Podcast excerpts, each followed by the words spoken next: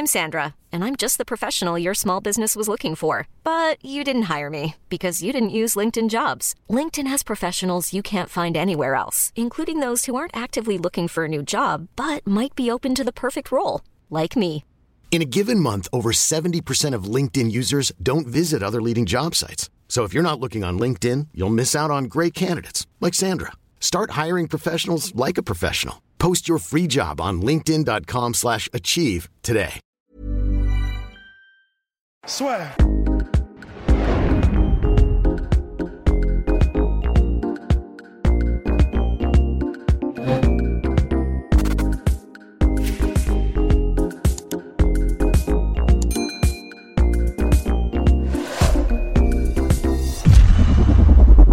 Bien, bonjour à toutes et à tous, bienvenue dans le podcast là sur Oh là là, it's flexing Bref, donc, donc UFC 256, samedi 12 décembre, Las Vegas, UFC Apex, c'est l'heure des pronostics. Vous savez qu'on est extrêmement brillant dans l'exercice, Polydomso notamment. Et donc, on va faire toute cette main card de l'UFC 256 qui est mine de rien particulièrement intéressante parce que cette UFC 256 est sous les radars.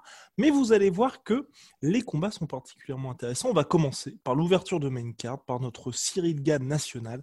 Plus gros combat de sa carrière contre Junior Dos Santos. On a déjà fait la preview dédiée de ce combat qui est sorti euh, hier. Et puis lundi, c'était donc le Common Event. Donc Cyril Gann, Junior Dos Santos, mon cher Poedomso. Quel est le pronostic combat qui se disputera en trois rounds? Euh, pronostic, une boucherie. Non, je c'est- je pff, pronostic, euh, je dirais euh, Cyril Gann par décision unanime. Eh ben, same here. Same, same. Easy, easy peasy, je pense qu'il va Ouais. déborder, euh, va déborder euh, Junior Dos Santos, voire même à la fin. Potentiellement, ça va être chaud pour Dos Santos Ouais, avec ouais. l'accumulation de coups. euh, et ça, et je dis ça, et les gens qui me connaissent euh, savent que je porte euh, Junior Dos Santos dans mon cœur. Mais je pense que là, c'est un peu la, la phase, euh, là, vraiment la phase descendante. Euh, il a les armes pour, euh, pour emmerder Cyril Gann. Euh, vraiment, s'il a le bon match-up, s'il cherche pas à faire du vintage Dos Santos, s'il cherche pas à boxer en ligne uniquement et à placer sa, sa, sa perpétuelle overright hand dissimulée, maintenant c'est même plus dissimulé par le jab au corps parce qu'il le fait tout le temps. S'il a une autre stratégie, qui cherche à faire des low kicks, à accrocher, à lutter contre la cage, il peut vraiment être un test très intéressant pour, pour Cyril Gann. Maintenant, je pense que bah, je pense pas qu'il euh, qu'il aura, un enfin, qu'il aura ce game plan là. Je, je suis assez pessimiste là-dessus et donc je pense qu'il va essayer de boxer à distance avec euh, Cyril Gann Mhm. et que du coup, comme il est beaucoup moins rapide et beaucoup moins complexe que Cyril Gann, il y a un moment donné, euh, ouais, Cyril Gann va assez rapidement lire le jeu euh, de, de, de JDS et va le déborder, je pense. euh, comme ça. Décision unanime également pour ma part, même si c'est vrai, c'est vrai que je te rejoins. Il pourrait, il tenter des choses, notamment moi je pense au Junior Dos Santos qui a affronté Taitu Vaza qui avait été assez intéressant. Certes, c'était Taitu Vaza, mais il avait proposé des choses, mais ouais, là, pareil, je suis pas. Je le sens pas trop. Sens pas trop, notre cher Junior Dos Santos. On va passer à un combat qui s'annonce, en tout cas, nous on pense, un petit peu plus incertain entre Kevin Holland, l'homme en forme de cette année 2020 à l'UFC. Cinquième combat, il va tenter de devenir, je crois, le premier ou le deuxième à l'UFC avec cinq victoires en une seule année face à Jacare Souza, plus gros test de sa carrière. Jacare Souza qui, qui est sur deux défaites consécutives face à Jack Hermanson par décision unanime et face Gastelum. à euh, non pas Gastelum non face à pop, pop, pop, pop, en light heavyweight contre euh, Blakovic Ah oui, light Blakovic, heavyweight, pardon, ouais. par décision partagée donc là qui redescend chez les middleweight euh, hmm, pour ma part ça va être un peu court je pense pour notre cher Kevin Holland Euh, c'est euh, c'est ultra courageux. Kevin Holland, j'ai bien aimé sa stratégie pendant ce, ce confinement. Il, a, il s'est dit, Ouais. c'est le confinement, ils ont besoin de combattants. Je vais prendre tous les combats. Euh, même si c'est des mecs qui n'ont pas mon niveau, et, Mhm. euh, mais comme ça, ça me, ça me permet de- d'en- d'enchaîner des victoires et d'avoir un, un palmarès important à l'UFC. Euh, il a une bonne technique debout et il, est pas, il a de bons scrambles aussi, donc c'est un, combattant assez compliqué. Il est très prometteur, je trouve. Il a beaucoup de, beaucoup de potentiel. Il a mis KO, il me semble, Buckley, là, le gars qui a fait le, le super KO ultra connu, Ouais. qui est ultra viral. Là, et bah, bah, sachez que Kevin Holland l'a mis Eh oui. Euh, et euh, donc, euh, ça, en fait, moi, je vais te dire, tout dépend du niveau de forme dans lequel arrive Ronaldo Sosa. Mhm. Si, si Sosa a encore un peu de jus, je pense qu'il devrait gagner en fait ce, combat. Je pense qu'il devrait à un moment donné réussir à créer l'accrochage, amener au sol. Et, et là, il, a, il a un tel savoir-faire au sol que même si c'est plus la même, la même vitesse d'exécution, ni le même athlétisme, ni la même puissance, il a il a des années-lumière de, du mec moyen en fait. Euh, Mais est-ce qu'il y aura cette recherche-là de la part de Jack Parce que c'est ce qui me fait un peu, ce qui m'angoisse. C'est trois rounds, donc euh, il peut moins se crever euh, parce que généralement ce qu'il avait coûté dans ses derniers combats, c'est qu'il s'épuisait à essayer d'amener au sol. Et en fait, Jacare, il a, il a eu pendant une période de, de bons double leg, mais c'était pas parce que c'était technique, c'est juste parce que le mec était un monstre d'athlétisme il explosait. Euh, il n'y avait même pas de setup, même pas de, de, fin de changement de niveau. C'est dès qu'il voyait que tu étais à peu près euh, près de la cage, il explosait en double. Et euh, c'était des doubles nus, quoi, vraiment nus. Et ça marchait jusqu'à ce qu'il commence à un peu à ralentir. Et là, du coup, comme il a un peu moins d'explosivité, bah, on peut anticiper. Et donc, du coup, comme il n'a pas la technique de, lutte en enchaînement, qui lui permettrait d'évoluer par rapport à une position qui serait un fail en, double, mhm. bah, il, bah, il, se bloque généralement dans ces positions-là et il perd de l'énergie. Moi, ce que j'aime beaucoup, en revanche, euh, qu'il avait montré notamment dans son combat contre euh, Weidman, c'est euh, sa boxe au corps qu'il a, développé. Et ça, mine de rien, contre un mec qui est un peu flashy et un peu, on va dire, un peu styliste, mais bon, c'est une, catégorie un peu générale comme Hollande, ça peut marcher parce qu'il peut euh, mhm. surprendre Hollande comme ça et lui faire très très mal, euh, je pense, euh, avec des coups au corps. Mais tu ne regrettes pas qu'il ait un petit peu abandonné son sol justement de Jacare sur ses derniers combats? Moi, je pense qu'il faut, il faut s'adapter, c'est-à-dire peut-être qu'il peut plus en fait faire l'effort de, tenter de mettre au sol les gens, parce que ça lui a coûté le combat, à mon avis, le combat charnière comme ça où vraiment il y a eu un, un tournant, c'est son combat contre Whitaker. Où, mhm. il s'est vraiment épuisé, il s'est tué en fait dans, pendant le combat, essayer de mettre au sol Whitaker. Et Whitaker a juste eu à le cueillir une fois que le, que le combat est revenu, euh, est revenu en position debout, en fait. Et euh, ça, je pense qu'il y a beaucoup de gens qui, en, qui, passé un certain âge, n'ont plus la possibilité de lutter. On connaît, hein, euh, tu prends un mec comme Quinton Rampage Jackson, tous ces mhm. mecs-là qui étaient des, des, gros lutteurs et qui sont passés de lutteurs à brawler, striker brawler. Quoi. Et ça, c'est n'est pas parce qu'ils ils ont abandonné ou ils sont tombés amoureux de leurs mains, c'est à mon avis, c'est pas que pour ça, c'est aussi parce que euh, la lutte, c'est un des trucs les plus difficiles et les plus euh, usants euh, à maintenir. Et donc, quand tu arrives, il a quel âge? Il a 41 ans, je crois, Ronaldo Sosa. Mais surtout, ça fait, ça fait des années qu'il fait, de la compétition. fait de la compétition. C'est Ronaldo Sosa, il a, je pense qu'il a commencé à faire de la compétition. ça devait être un adolescent JGB. Il a toujours été au plus haut niveau. Hmm. Donc, il peut, je pense très certainement qu'il a adapté son jeu en fait parce qu'à mon avis, il est plus capable de faire ce qu'il faisait quand il était au Strike Force et qu'il explosait sur des doubles, euh, tu sais, du début de la cage jusqu'à la fin de la cage. tu vois, genre, et ça, il est plus capable de le faire. Donc, euh, bon, ça pourrait éventuellement passer contre Kevin Holland, hein, euh, parce que Kevin Holland, c'est pas non plus le, meilleur des lutteurs. Mais voilà. De plus, on va dire au niveau dommage encaissé, où moi, ça me, à chaque fois, ça me chagrine. Je pense notamment au combat contre Kelvin Gastelum ou même contre Hermanson, où tu te dis, tu vois, s'il servait un peu de tout. Et tu vois quand même, il a réussi à faire, à faire un combat complet contre Blakovic. Euh, il n'est pas à shutdown hein, du tout. Hein. il, est encore très résistant. Ah mais non, c'est pour ça. Il est là, mais tu te dis justement, s'il y avait, s'il se servait un petit peu de ça, plutôt que de se dire, bah, quand justement rien ne marche, je vais peut-être essayer, le sol. Ouais. Bah, c'est ça. Je pense qu'en fait, vraiment, le, ça peut être. Euh, c'est une marche très haute pour Kevin Holland. Ça, c'est clair. Euh, ça, je pense ça dépend principalement de, de la forme de Sosa. Si mhm. c'est un petit Sosa qui arrive, je pense que Kevin Holland devrait gagner. Alors, je ne le vois pas terminer euh, Ronaldo Sosa. Non. Mais euh, je pense, le, tu sais, l'outstrike. Quoi. Ouais, je pense aussi. Comme si c'est passé lors des dernières défaites. Peut-être même, tu sais, peut-être même concéder un round. Parce qu'il mhm. ira peut-être au sol et il arrivera à s'en tirer avec ses scrambles parce qu'il a de, il a de bons, il a de bons, des trucs un peu atypiques, comment il se sort de, de situations un peu compliquées. Et donc voilà. Mais si en revanche c'est un Ronaldo Sosa motivé, et euh, qui a un bon game plan et qui, est, euh, qui a encore un peu de, jus, je pense que là, là, ce sera trop pour, euh, pour, pour Hollande. Donc, comme je dois faire un choix. Alors, le choix ouais, bah, Moi, bon, c'est c'est un peu compliqué, mais je veux dire place aux jeunes. Normalement, normalement, je ne sais pas qui est favori là-dedans. J'aurais tendance à penser que c'est Sosa qui est favori. Mais là, il y a eu l'aller en light heavyweight et le retour plus les deux défaites d'affilée. Enfin, il n'est pas dans une très bonne dynamique, tandis qu'au contraire, Hollande, même s'il a eu une défaite cette année, il me semble, Kevin Hollande, mais il a, il a quand même beaucoup de combats. Il a, là, il, a, il, est, il est en feu, quoi. Il est en feu, il, a il est dans l'octogone depuis il a tout, enfin, tout le temps accumulé, toute l'expérience qu'il a et la confiance qu'il a gagnée euh, sur ce, sur ce moment-là. C'est les meilleures dispositions pour aborder un tel combat. Donc c'est pour ça, si je dois choisir un, un, un gagnant, je dirais Kevin Holland par... Ouais, décision unanime, mais tu sais, genre 29-28, quoi. Je dirais, il y aura un round qui sera gagné par Ronaldo Sosa. Allez, et waouh Le favori, le favori est Kevin Holland. Ah, c'est parce que je te dis, c'est le côté 41 euh, ans, tu reviens d'une catégorie, tu sais, c'est jamais, ça, ça annonce jamais rien de bon, ça, quand tu, quand tu changes 10 fois de catégorie. Euh. Kevin Holland est favori, et Cyril Gann, gros favori aussi face à Junior Dos Santos.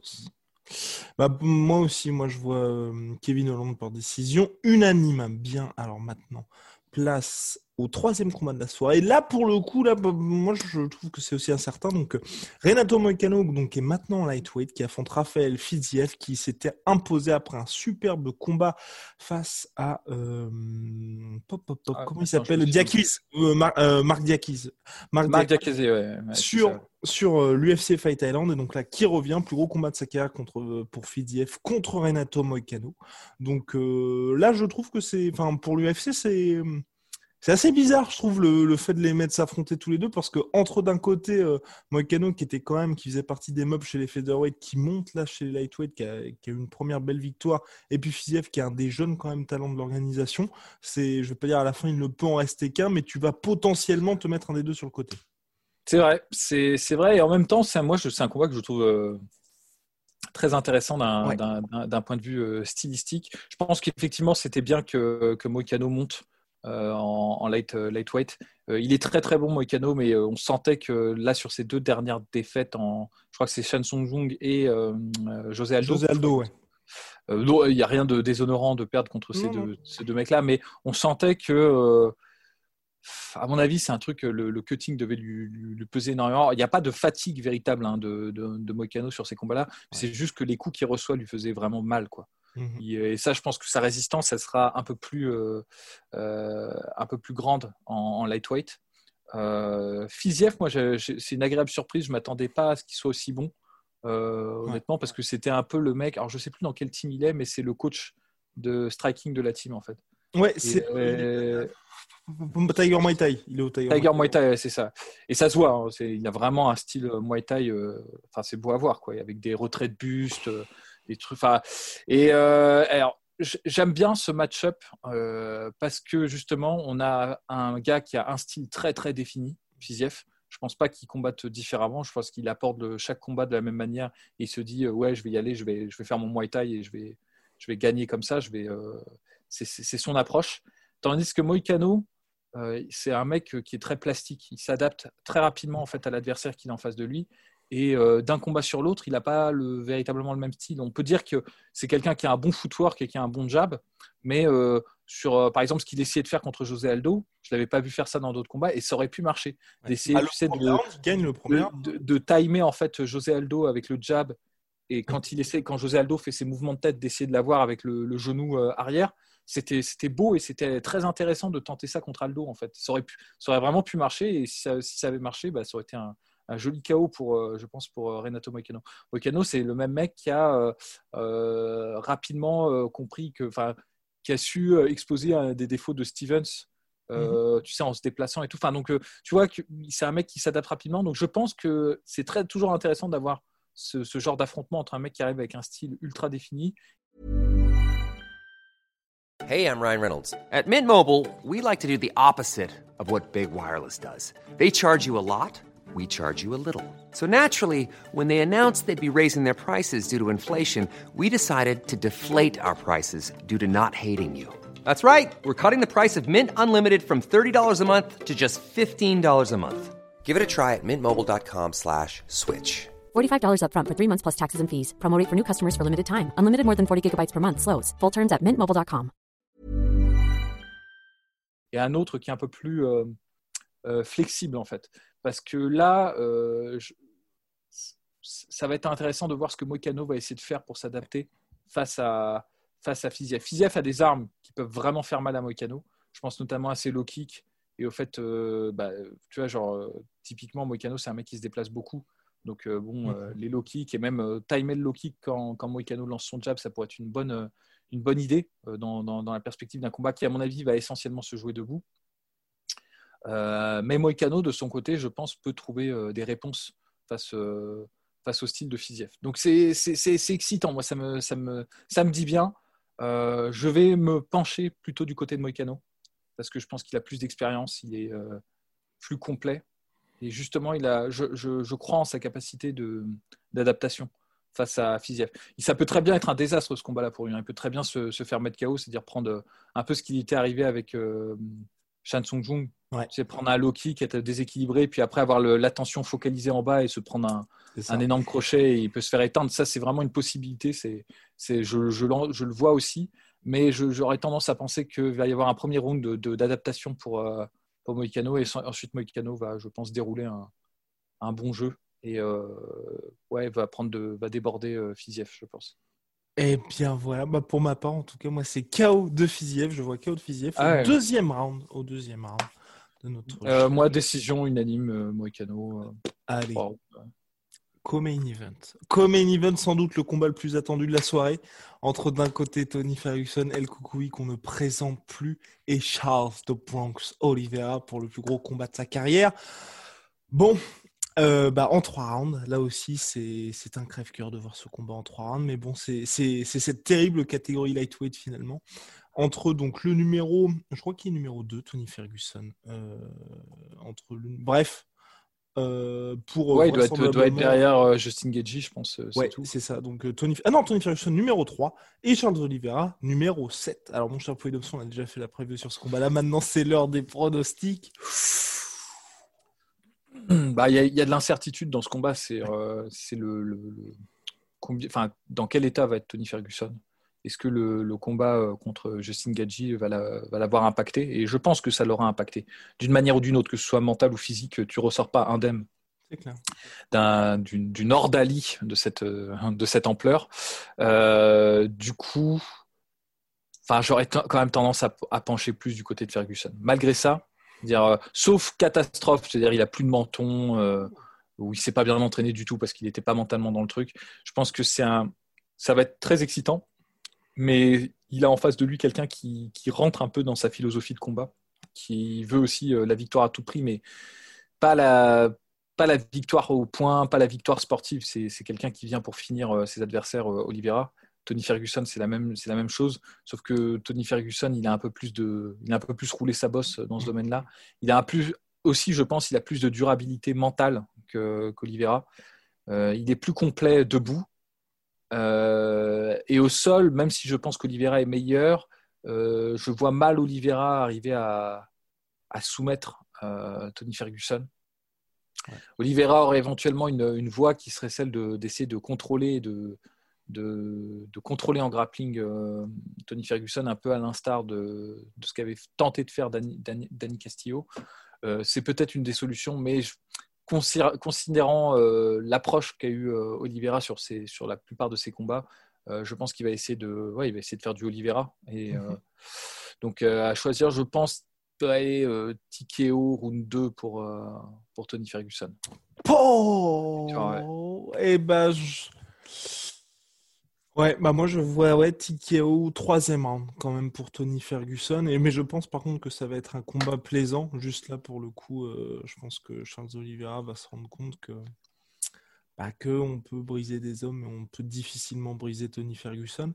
Euh, et je, et je, je, te rejoins complètement aussi sur le fait de, par contre, quel Tony Ferguson on va avoir. Là, c'est un petit peu la, la, grosse incertitude là-dessus. Moi, j'espère vraiment que le combat, que le combat contre Justin Gaethje, c'est pas le combat qui l'a brisé, qui fait que voilà, il y aura eu un avant-après Gaethje qu'à partir de maintenant, bah, ce sera un Tony Ferguson complètement différent. Mais parce que quoi, il a eu, il a eu quand même, ouais, il a eu 7 mois, 7 mois pour, euh, pour revenir et tout. Mais c'est chaud quand même parce que c'est, enfin, il a 37 ans. Il a 30, 37 piges. 37, 37 ans et euh, il, a, il a fait beaucoup de guerres. Et, euh, enfin, 36, pardon, 36 ans. 36 ans, 36 ans. Ça peut très bien être la guerre de trop pour lui euh, contre, contre Justin Gagey. Mm. Donc c'est vrai que là, il y a une, là, le X-Factor, il est là. Hein. il est vraiment la, grosse incertitude, c'est ça, parce que je pense pas qu'il y, a, beaucoup d'incertitudes sur le niveau d'Olivera. Parce qu'Olivera est en forme. il est en confiance sur ses derniers combats. Tandis que Tony Ferguson, c'est un peu compliqué. Mais bon, Tony Ferguson, c'est Tony Ferguson aussi. Donc, c'est, il peut, il peut, rien ne peut lui être arrivé. C'est-à-dire, il peut arriver comme si rien s'était passé aussi. C'est, Ouais. c'est envisageable. Donc, donc voilà. Bon, moi, du coup, je vais essayer de, je table sur le fait que même si, à mon avis, il y aura eu un impact de ce combat-là, il Ouais. ne sera pas, euh, pas trop important. Je l'espère et je, je le, je le souhaite à Tony Ferguson en tout cas. Oui, non, c'est clair qu'il est, qu'il est une, une belle sortie digne de ce nom, parce Tout que c'est vrai que notre cher Tony quand même, on l'avait dit juste avant ce combat de l'UFC 249. Place maintenant au main event, donc euh, Davison Figueiredo qui revient face à Brandon Moreno. Les deux étaient sur la carte de l'UFC 255. Les deux se sont imposés par finish. Ils reviennent 21 jours plus tard seulement en main event de l'UFC 255 pour le titre flyweight. Moi, la seule grosse, enfin, donc euh, clairement pour moi, c'est euh, Figueiredo qui part grandissime favori. Seule quand même euh, crainte que j'ai, c'est on sait qu'il fait des gros gros cuttings, euh, 21 jours, tu vois, pour se remettre du premier et directement repartir. Je trouve ça sent mauvais quand même pour lui. Ouais, effectivement, c'est euh, c'est un risque. Euh, après, bon, s'il a, s'il a confiance en lui, euh, Oui. peut-être il sait que. Non, mais peut-être, c'est- effectivement, peut-être c'est peut-être c'est un suicide hein, qu'il fait. hein, je- J'en sais rien. C'est vrai qu'il cut euh, beaucoup pour cette, pour cette catégorie. Euh, J'aurais tendance à penser toutefois que s'il a pris cette décision, euh, il l'a pas pris seul, il y a son entourage et tout. Donc, euh, il, est, devenu vraiment professionnel, Figueiredo, et depuis qu'il est vraiment professionnel, on sent l'écart de de niveau. C'est vraiment ça qui est impressionnant avec des mecs comme Figueiredo euh, encore plus, mais aussi Canonier et tous ces gars-là, c'est de se dire que ces mecs-là ont pendant un moment ont combattu en étant euh, À l'UFC, hein, ouais, à l'UFC en ayant un boulot. Enfin, je sais pas combien de boulot faisait Fi- Figueiredo. C'était euh, coiffeur, Cuisto, ouais, coiffeur Cuisto, et Cuisto. euh, il faisait un troisième truc. Enfin bref, c'était aberrant. Quoi. Il faisait trois trucs et il était Ah combattant à l'UFC. Quoi. Euh, c'est- de la folie furieuse. Donc non, donc ouais, respect à Figueiredo, c'est un, fou furieux. J'ai- J'aime bien, j'aime bien. il apporte quelque chose qu'il n'y avait pas dans la catégorie flyweight. Et ça, c'est cool, tu vois. C'est Ouais. c'est- c'est triste, hein, mais la malédiction d'Demetrius Johnson, quand même. Non, faut qu'on en parle. Parce que depuis qu'il est parti, c'est peut-être encore à mes yeux, je pense, le plus grand light, euh, Oui. light- flyweight de, Oui, de tous les temps. Parce qu'à ce côté long règne aussi, qu'aucun n'a eu. Et je, je le considère même meilleur, tu vois, d'un d'un point de vue géné- en général que même, même Cerudo et même Figueiredo. Mais le truc, c'est que les deux, c'est les deux champions qui l'ont suivi, ont fait plus en quelques mois en termes de, tu sais, de prise de risque, de, de, tu sais, de, ouais, de, De panache de panache, d'attirer l'attention que lui, quoi. C'est, c'est un Et- peu une leçon, hein, qui, c'est, c'est triste pour lui. euh, Et surtout là, Figueiredo sans être une star. Moi, c'est c'est là aussi où je, lui, où je lui tire ma casquette à ce Figueiredo, c'est parce qu'il a réussi à apporter en termes d'attitude quelque chose de complètement différent où t'as pas besoin de faire du trash talking ou d'être même américain. Le gars, il est brésilien, c'est pas le gars le plus connu, mais pourtant, il, il y a vraiment quelque chose qui se passe avec lui où tu te dis, Ouais, c'est ça. ah, on peut faire 57 kilos et être absolument terrifiant. Ouais, c'est c'est clair, mais parce qu'il est, euh, je pense qu'il est, euh, il est authentique en fait, et c'est ça qui, qui parle aux gens. Et justement, ce move-là de dire ah tiens, toi aussi t'as gagné, toi aussi t'es bien classé, bah vas-y, je te prends là dans, dans 20 jours. euh, c'est bah, c'est Ouais. classe. C'est- c'est. Et il faut ça dans des catégories comme les flyweight, parce que les flyweight, on, bah, on s'en tape un petit peu, tu vois. Si si- s'il n'y a pas ce, ce petit truc en plus là, ce bah, on se- on s'emmerde un peu. Je pense qu'il a, il a très bien compris euh, Figueiredo.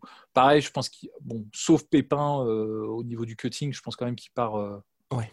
part favori contre Moreno. Moreno, Ah, qui- Et je pense que clairement, pour moi, ce combat-là, c'est un combat pour, pour le coup, pour patienter, parce que l'UFC avait cruellement besoin, mine de rien, d'un main event. Pour cette UFC 256, ils se sont dit, bon, bah, qui est dispo, qui est chaud?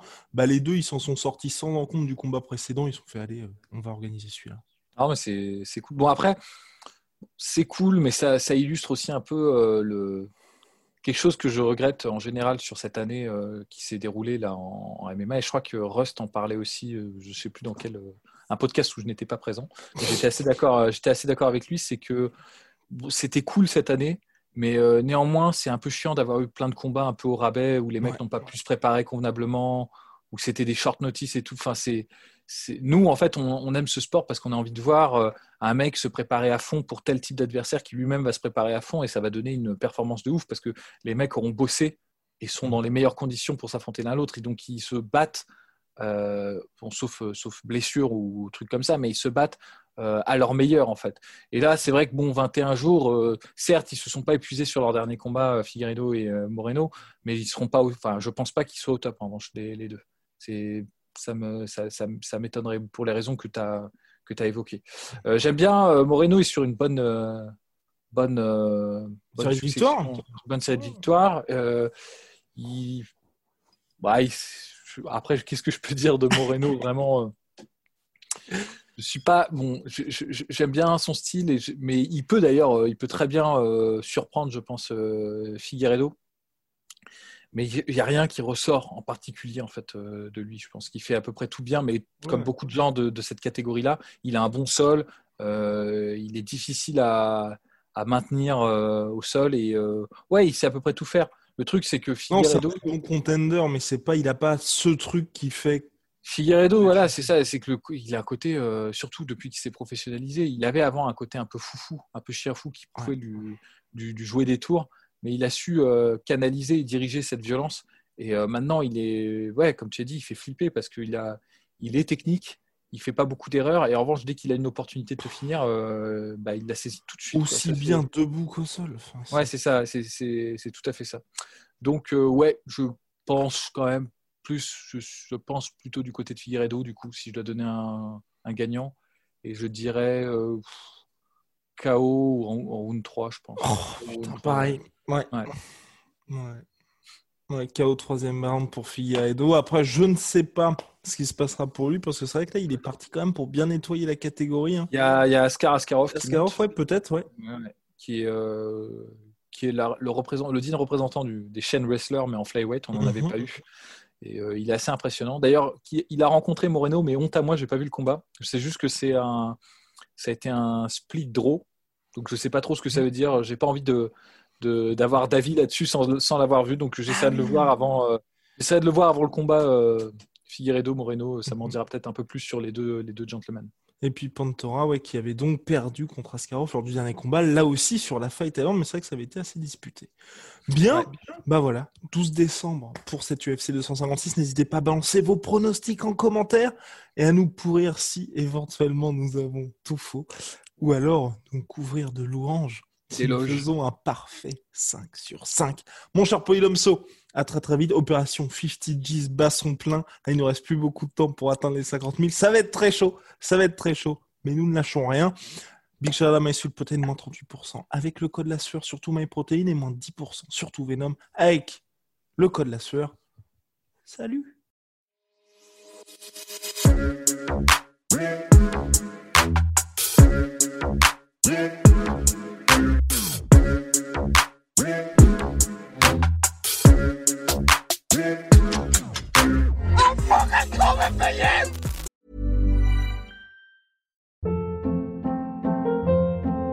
Hold up. What was that? Boring. No flavor. That was as bad as those leftovers you ate all week. Kiki Palmer here, and it's time to say hello to something fresh and guilt-free. Hello Fresh. Jazz up dinner with pecan-crusted chicken or garlic butter shrimp scampi. Now that's music to my mouth. Hello Fresh. Let's get this dinner party started. Discover all the delicious possibilities at hellofresh.com.